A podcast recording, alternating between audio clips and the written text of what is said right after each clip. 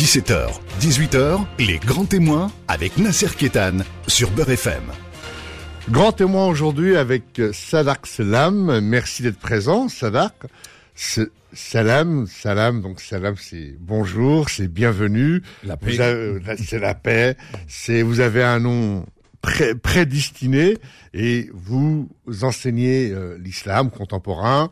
Vous avez euh, commis de nombreux ouvrages. Vous êtes enseignant à l'université d'Amiens et vous êtes au cœur de l'actualité. Et on va parler euh, dans cette émission de l'islam, des musulmans, de la façon dont euh, cet islam est instrumentalisé euh, depuis des siècles et des siècles, quelle est sa place, et vous avez un regard extrêmement critique, vous avez du recul, vous archivez, vous documentez l'ensemble de vos ouvrages qui sont extrêmement nombreux, notamment aux éditions Héritage, et vous avez préfacé de nombreux documents. C'est un vrai plaisir que de vous avoir aujourd'hui. C'est pas souvent qu'on peut vous attraper, donc on en profite pour euh, vous poser beaucoup, beaucoup de questions. Donc, euh, marhaba bienvenue, Azul Fellah, bienvenue, welcome, vous êtes le bienvenu à euh, Beurre FM.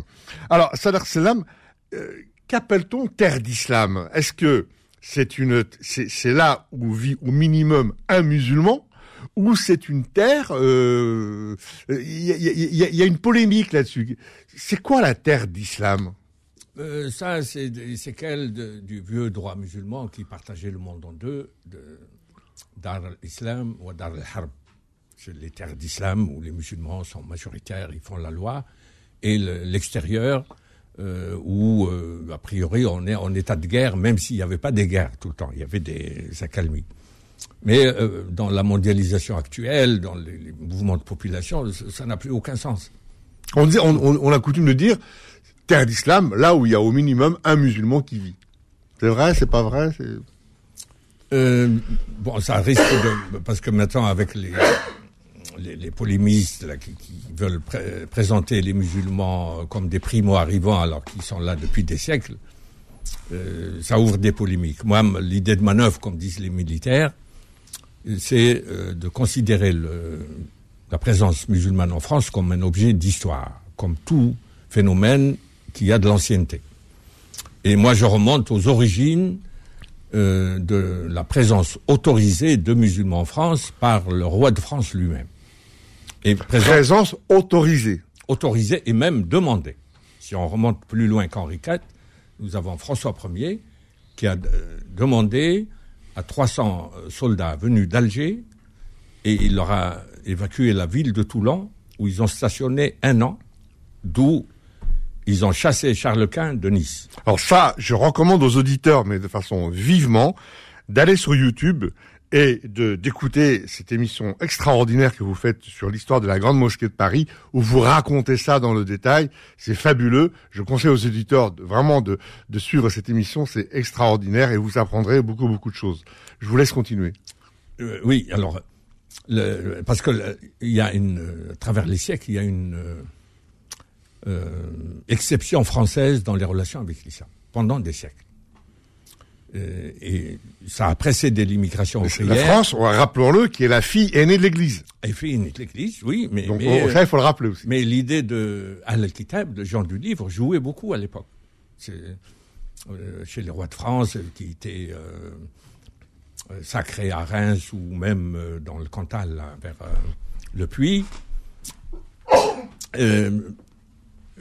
Moi j'ai une lettre en vieux français de la mairie de Toulon où euh, François Ier ordonne l'évacuation de la ville de Toulon où les gens étaient habités dans l'arrière-pays pour permettre à ces 30 000 soldats venus d'Alger qui sont pas tous des Turcs hein, parce qu'il y avait des morts, des Kabyles, euh, et qui ont dissuadé euh, Charles Quint et Charles Quint avait encerclé la France par des coalitions. La France était encerclée par des, États chrétiens, et c'est l'alliance avec l'islam qui l'a sauvé. Deuxièmement, le plus important, c'est quand, à la même période, les morisques d'Espagne, les moriscos, c'est les musulmans espagnols, qui ont été autorisés à rester après la chute de Grenade de 1492, où Isabelle, la catholique, leur a promis la liberté du culte, même l'autonomie judiciaire. Mais les descendants d'Isabelle leur ont donné le choix entre le baptême et le bateau. évidemment, la plupart ont choisi le bateau, mais au bout de plusieurs mois, on était sans nouvelles. Parce que quand ils arrivaient à Septa, Milia, Oran, euh, Tanger, ils écrivaient. Mais quand ils n'ont pas écrit, on a découvert qu'ils étaient noyés en haute mer par la, marine espagnole. Donc c'est une espèce de génocide par noyade. Pour avoir la vie sauve, ils ont demandé à Henri IV l'autorisation d'embarquer par les ports du Roussillon. Il y avait Cap à l'époque, pour vendre peut-être après, et 7. Il les a autorisés. Et comme c'était la période faste de la tolérance vis-à-vis des protestants, ils ont demandé l'autorisation de rester et Henri IV les a autorisés. Et les morisques, venus très nombreux, la France leur doit plusieurs métiers qui étaient inconnus en France. La céramique et la culture du verre à soie, à, partir des feuilles de, j'ai oublié le nom de l'arbre. Et quand on va dans les Cévennes, on trouve les traces. On trouve, euh, on peut connaître l'âge de l'arbre à partir de la circonférence du tronc. Absolument. ça remonte, ça remonte euh, au début du XVIIe siècle. C'est l'époque où ils se sont installés là-bas. Le mûrier, on l'appelle. En arabe, on dit tout. et, euh, à ce moment-là, il n'y avait, pas de racisme. La France profonde n'a jamais été raciste, en fait. Euh, mais quand ils sentaient une certaine hostilité, une gêne, ils se faisaient passer pour des protestants, les Maurice. Ils, avaient la paix. Mais quand Louis XIV a révoqué l'édit de Nantes, ce sont les protestants qui se faisaient passer pour des morisques pour avoir la vie sauve. Donc les musulmans ont au moins servi à ça. C'est de permettre aux camisards de, survivre. On attend, euh, certains ont été reçus par le sultan. Et euh, ensuite, on a les, aventures coloniales de la France. on, en parlera dans, dans l'émission.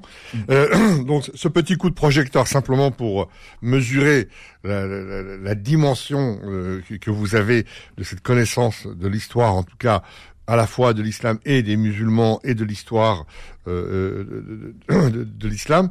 Peut-être, je voudrais vous, vous interpeller tout de suite sur des faits, des faits d'actualité.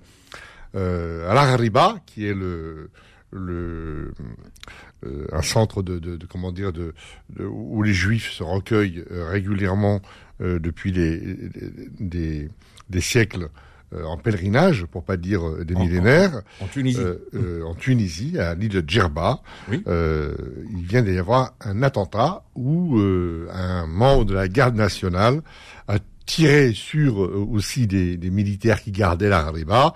Et puis deux pèlerins, un français, un tunisien, sont, sont décédés. Ça, ce sont les chiffres provisoires, mais donc ça, ça a provoqué une émotion considérable euh, dans, dans, dans, le, dans, le, monde entier, puisque c'était la première fois après les années Covid où il y avait ce pèlerinage qui venait euh, d'Europe, du Maghreb, ah d'Afrique, de, de, de, partout du monde entier, des États-Unis. Euh, je, je, voudrais aussi vous, vous parler de, cette, de, cet événement, de, de, cette chose tout, tout, à fait récente où on interdit à une enseignante euh, de la Sorbonne euh, de pour une conférence. Elle est interdite de conférence. Euh, il s'agit de Florence Bergeau-Blacker qui a commis un livre qui s'appelle Le frérisme et ses réseaux, avec une préface de Gilles Kepel. Et cette conférence est interdite et cette universitaire est menacée de mort et elle bénéficie d'une protection policière depuis avril. Euh, et puis, je voudrais aussi vous parler, euh, tout, récemment, euh, en Iran, on a pendu euh, des gens pour blasphème. Euh, ça veut dire que les versets sataniques de Rushdie, ça revient. Ça veut dire que euh, Charlie Hebdo, ça revient. Ça veut dire que tout Samuel Paty, ça revient. Qu'est-ce qui se passe, Sadak Salam? Il se passe toutes les semaines des, événements comme ça. Mais, alors, on, explique l'inexpliqué par l'inexplicable. On dit c'est l'islam. C'est l'islam. L'islam, c'est un fourre-tout. Le regretté Harkoun euh, a étonné les, grands intellectuels de Sciences Po Sorbonne. Il a les choueries sur le Dodan en Kabylie, où on a des deux côtés des couffins, on met tout. C'est un fourre-tout. Ah, devenu- les, les éléments que je viens de vous citer, est-ce Oui. qu'il faut les déconnecter les uns des autres ou vous, vous, pensez, en tant que penseur, que scientifique, qu'enseignant, que chercheur, que spécialiste du monde de l'islam et du monde des musulmans, est-ce que vous considérez qu'il y a un lien, il y a quelque chose qui unit tout ça, ou chaque chose est déconnectée? L'explication médiatique établit euh, inévitablement un lien en disant c'est l'islam, l'islamisme. Euh, mais euh, a priori, il n'y a pas de lien entre Florence Bergeau, que, je connais un peu, elle m'a envoyé son livre, je lui ai posé dix questions. Je lui ai dit, euh, je vais faire un compte-rendu si vous répondez à mes questions. Et mes questions sont inspirées par l'histoire longue durée. Par exemple, elle dit, les fréristes, les salafistes, euh, sont passés du vestimentaire à l'alimentaire quand on les a mis en échec par la loi anti-voile. Je lui dis, mais moi j'ai un texte euh, qui, euh, où l'on apprend que les travailleurs kabyles de 1923 ont exigé la- l'abattage rituel et ils étaient euh, soutenus par Louis Massignon. Est-ce que les travailleurs kabyles étaient des salafistes, des fréristes? Donc c'est une demande ancienne. Qui est de- des mouvements qui cherchent à renflouer leurs caisses, etc. C'est vrai, mais le phénomène lui-même est ancien et, et antérieur, parce qu'on a le tournant, c'est le séjour de l'Aït al-Khomeini à Neuf-le-Château, euh, fin 80, 78. C'est- une date historique. Il y a l'avant Khomeini, l'après Khomeini. On en parle dans un instant, Sadar Salam À tout de Oui, suite. d'accord. Les grands témoins revient dans un instant.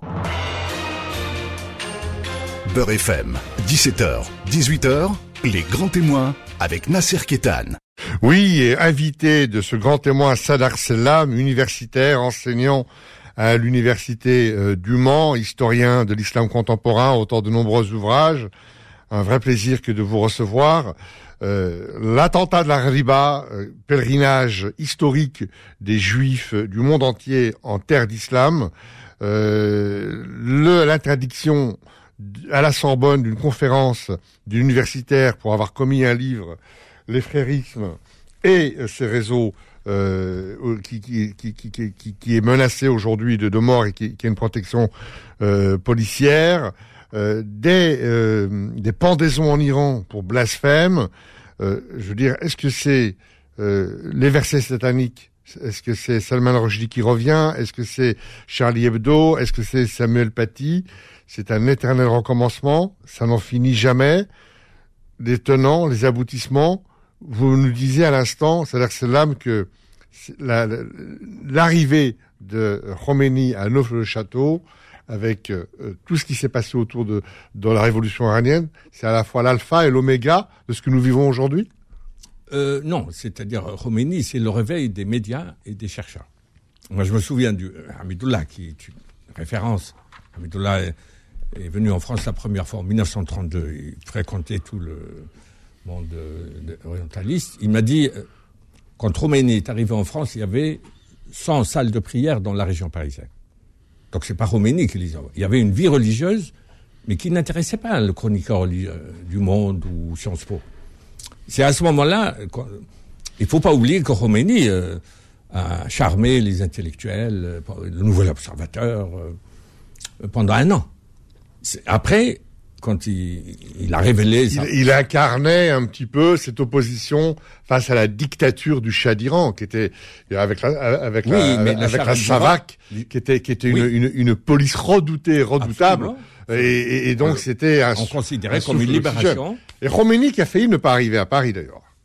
Parce Il a failli Alger- il aller à prévu qu'il aille, euh, je crois, en Libye ou à Alger. je sais Alger. Il a failli aller à Alger. Du... plus. C'est Giscard d'Estaing qui l'a accueilli à neuf Giscard, euh, parce qu'on lui a dit que, bon, il reprochait au Shah d'être l'allié euh, des Américains. Et il a dit, ce théologien qui, a- qui est contre le Shah, il peut être l'allié de la France. Giscard qui a dû se mordre les doigts après quoi. Euh, oui, après tout oui, ce qui s'est passé. Et, mais toujours est-il que euh, en France, il n'y a pas d'islam politique, a priori. Parce qu'on a des musulmans pratiquants qui sont dans tous les partis français laïcs. Des fois, ils se cachent pour prier. Euh, Est-ce qu'un musulman pratiquant qui fait de la politique, c'est de l'islam politique Non? Il peut être euh, euh, en marche ou beaucoup à la France insoumise, etc. Mais l'islam politique originel, ce sont des mouvements d'opposition à des dictatures locales. C'est très important ce que vous qui dites. mobilisent au nom de l'islam. C'est- presque la théologie de la libération à la, à la, à- à la sud-américaine. C'est assez comparable. Mais l'Occident et l'Europe n'est pas concerné en premier lieu. C'est quand les, les pouvoirs euh, occidentaux sont solidaires des dictatures que l'islam politique devient un problème pour eux. Ça, ça c'est pas souvent écrit et dit sur les plateaux de télévision. Ah non, non, non. Surtout pas dans les grandes mosquées où on fait de la surenchère, on va combattre l'islam politique. Et moi, je sais qu'on n'a jamais eu de problème. Nous, quand j'étais euh, à l'école, on était des musulmans, on était des Algériens d'abord, on n'était même pas ni des musulmans ni des immigrés, on était des Algériens. On mangeait halal à la cantine, on, faisait la Eid, on faisait, euh, nos parents étaient euh, à la mosquée ou étaient à la maison, faisaient leur prière, puisque la, la première mosquée pour un musulman, c'est d'abord son cœur. Donc il n'y avait pas ces histoires de 2 mètres carrés, 5 mètres carrés, etc. Le mot immigration est arrivé à la fin des années 70 avec la déflagration des années 90 que vous dites suite à l'arrivée de Khomeini. Oui, à ce moment-là, on a, euh, il faut pas oublier le tournant, c'est 1982, quand euh, qui est un véritable homme de gauche, euh, quand il y a eu des grèves de- euh, dans les usines automobiles. Talbot-Poissy, à Oui. Mantes-la-Jolie, Oui, et- avec le leader Akagazi, d'origine marocaine. Oui, mais le- leurs camarades cégétistes français étaient dans les cabinets ministériels, avec les communistes ou les socialistes. On les a envoyés pour arrêter les grèves, ils n'ont pas réussi. Ils n'ont pas réussi, et comme euh, chez Renault, il y avait une salle de prière qui datait de 1975.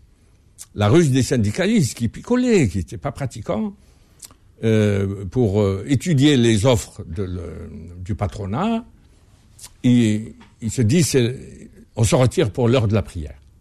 Ils se retirent, ils se concertent pour dire non. Et c'est quand les médiations de, tous les CGTistes qui venaient en R25 à l'époque, euh, costume cravate, alors que les autres étaient restés en salopette, on a décrété que c'était des euh, intégristes et, de faire à même ajouter des chiites. Mitterrand lui-même s'est démarqué. Il a dit, euh, le Premier ministre a pris sur lui, on n'est pas sûr. Mitterrand, il était comme ça. Alors d'un côté, on avait des, des, des immigrés, des ouvriers qui n'étaient pas dans les structures de direction de la CGT, la CFDT, puisque c'était euh, c'était de la char à canon et de la char à saucisse. Ils étaient là pour euh, pour euh, faire les manifs, pour euh, coller les affiches et pour voilà, c'était c'était les troupes. Ils n'étaient pas dans les structures de direction. étaient très et d'autre côté, quand ils étaient dans une revendication tout à fait naturelle, on dit on leur faisait porter le fardeau du commu- du communautarisme et de la déstabilisation. les, les Maghrébins de, de- de l'automobile étaient très contents que leurs camarades français arrivent dans les cabinets. Ils croyaient qu'ils allaient plaider leur cause. Or, euh, euh, il y a eu le tournant euh, libéral où la, la gauche a re- renoncé à ses idéaux. Et ça a coïncidé avec la, la marche pour l'égalité.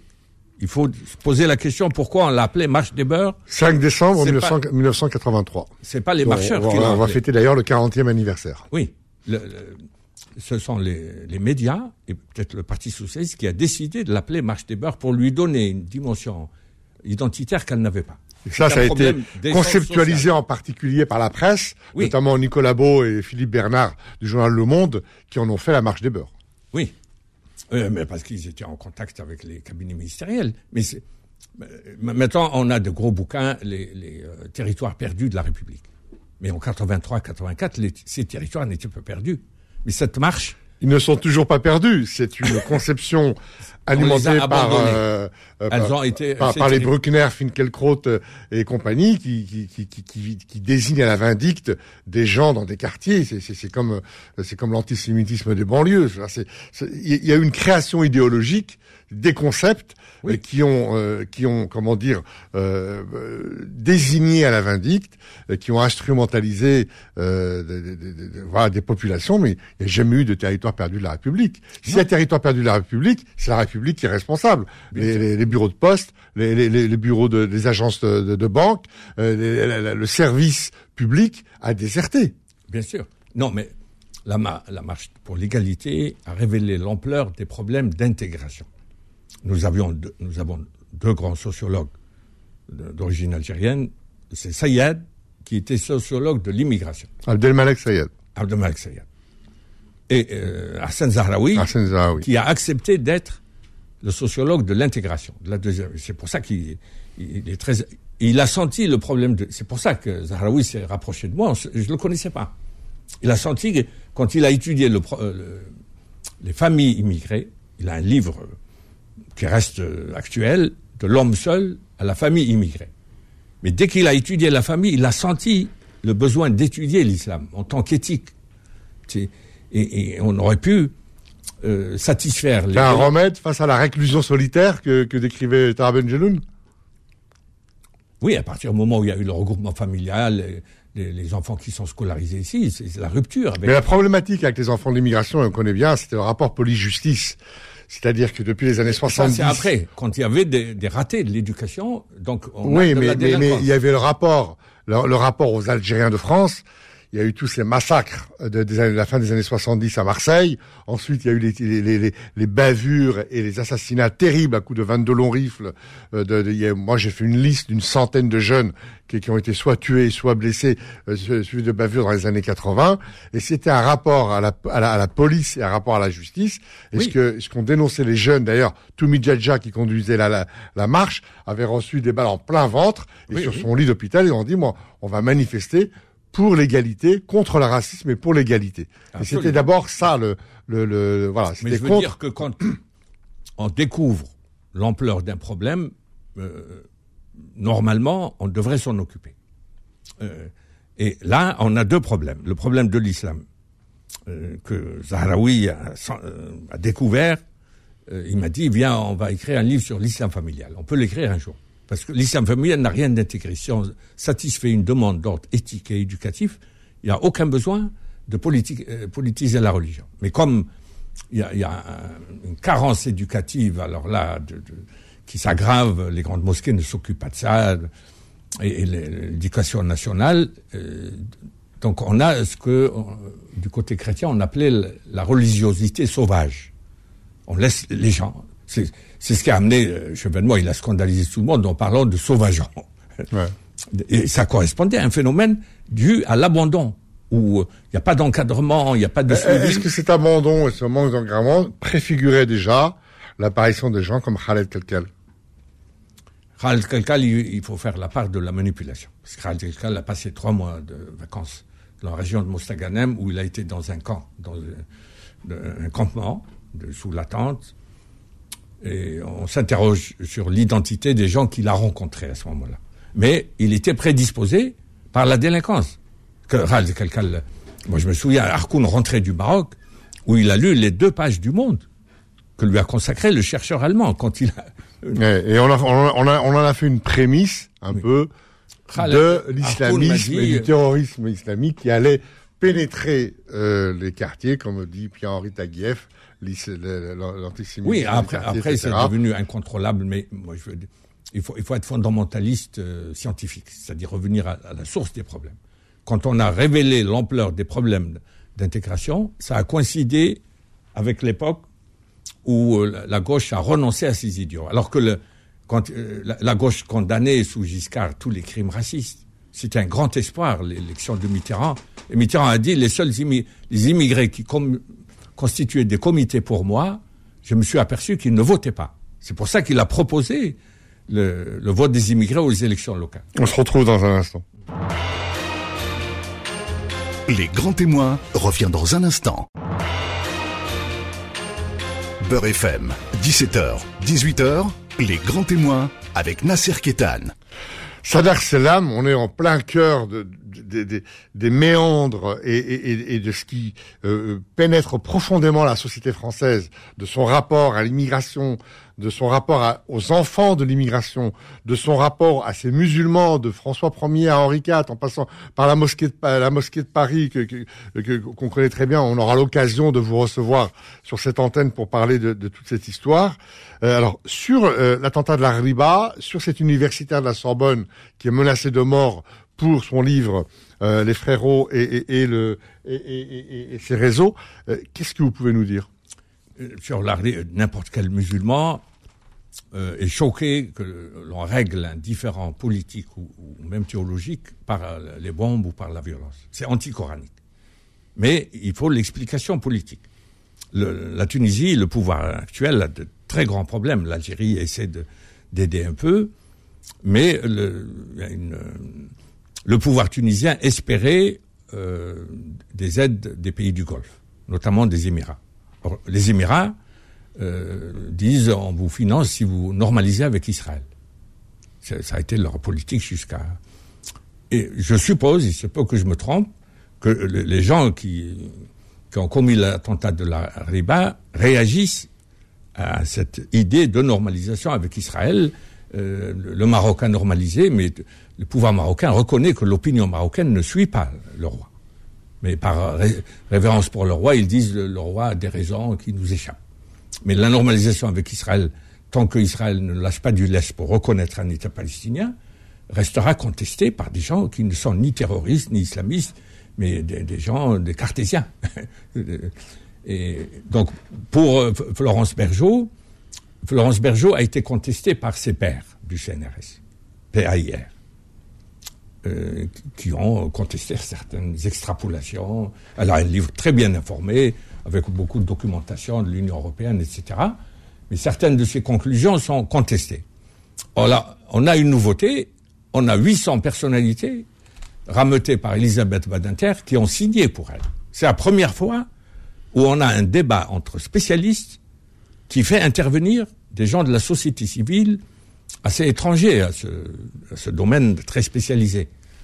Euh, donc ça, c'est pas. Non, il se peut qu'il y ait des. Oui, ses pères ont contesté notamment que Florence avait euh, Bergeau avait un petit peu euh, monté ça en épingle et que c'était pas aussi considérable qu'elle semblait le dire quoi. Que... Je lui ai dit, je lui ai, moi je travaille moi sur le, j'ai le dossier du Corif.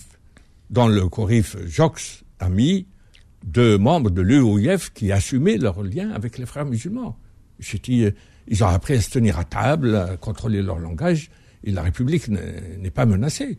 Parce que il faut se rappeler de la formule qui a choqué beaucoup de socialistes de Michel Rocard qui a dit la culture de gouvernement n'est pas la culture d'opposition.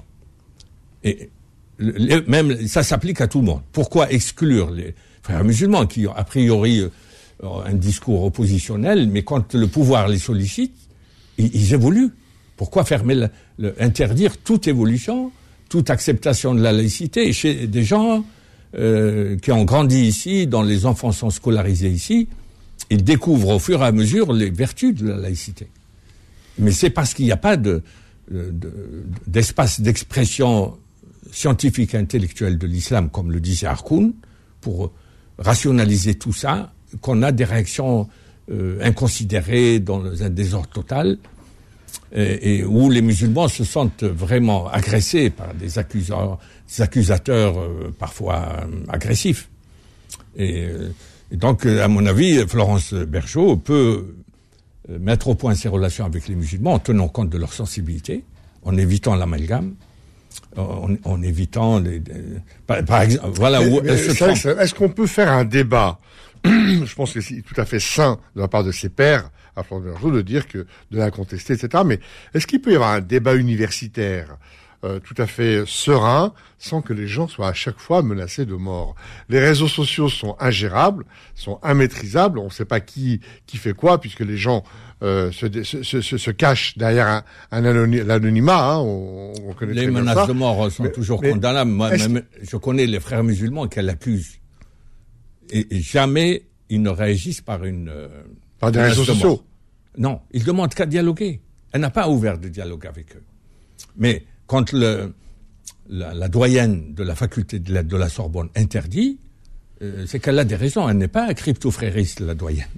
C'est qu'elle elle veut euh, préserver la, la, paix de son établissement. Vous seriez d'accord qu'on l'invite ici et que vous débattiez avec elle? Ah ben volontiers. Bon, on va lui lancer l'invitation. Oui, moi, je, au, moins, elle répond aux dix questions que je lui ai envoyées par mail mais, mais dans l'histoire longue durée. Par autre exemple, Gilles Kepel qui a préfacé sa, son livre, mais qui n'a pas signé avec les 800. On va lui poser la question pourquoi? Qui n'a pas signé? Ben, Il y a 800 signatures pour défendre Florence Bergeau, mais il n'y a pas Kepel avec eux. Il a préfacé son livre. Or Kepel, dans son livre Les banlieues de l'islam, qui, est très contesté, à l'époque on considérait ça comme une nouveauté, il a un chapitre sur la, salle de prière ouverte en 1975 aux usines Renault de Billancourt. Et il dit, c'est la première irruption du sacré dans le monde industriel. Malheureusement pour lui, euh, en 1948, après la création de l'État d'Israël, il y avait de, grands syndicalistes algériens à, aux usines Peugeot de Sochaux, dans l'est de la France, vers Montbéliard. Ils ont, quand euh, l'Union soviétique a reconnu Israël, euh, sans hésiter, ils ont demandé des explications à la CGT locale, qui a consulté le PC de Paris.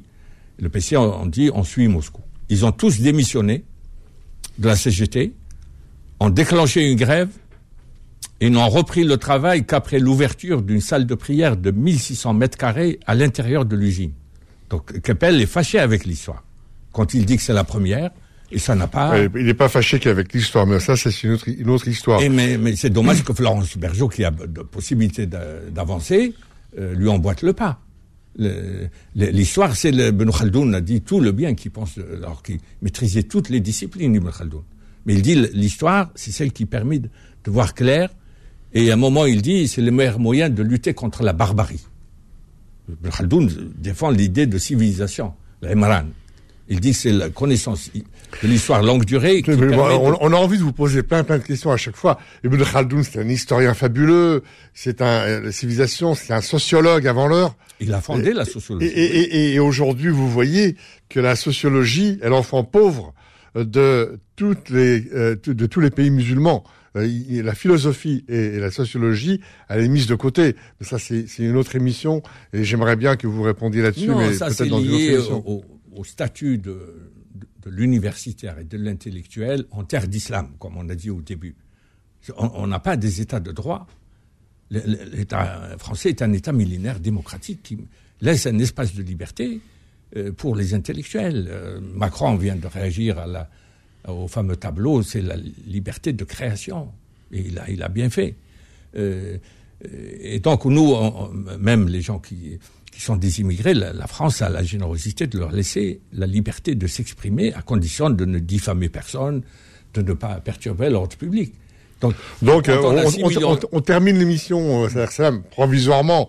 Donc, votre message dans cette, en, dans cette fin d'émission, c'est quoi? C'est de dire, euh, c'est de dire qu'il faut étudier l'histoire, étudier la sociologie, avoir un sens critique, euh, prendre du recul par rapport à un événement. C'est ça votre message Absolument, l'histoire, rapidement. Ça permet de décanter moi, moi je, je c'est 630 pages, je remonte très loin. C'est pas par nostalgie, c'est pas par passéisme.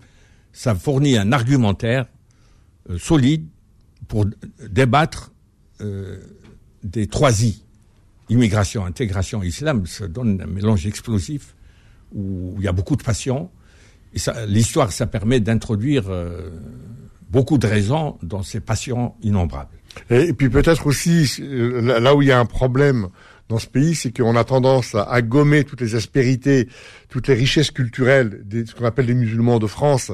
Ils sont turcs, ils sont kurdes, ils sont berbères, ils sont arabes, ils sont euh, de toutes les nationalités, et ils sont en même temps musulmans. Je veux dire que identifier toutes ces populations qui font la richesse euh, par sédiments successifs de la nation française, de, les nommer simplement en termes de musulmans, c'est réducteur et peut-être qu'il faut revenir aussi à la richesse, à la pluralité, à la diversité, à ce qui fait aussi la, diversité, la richesse de ce pays et concevoir peut-être la religion, l'islam, comme une richesse supplémentaire et, et non pas une, la seule et unique dénominateur commun de population qui demande en fait qu'à vivre moi, paisiblement. Moi, un de mes paix. prochains livres, c'est l'histoire intellectuelle de l'islam en France.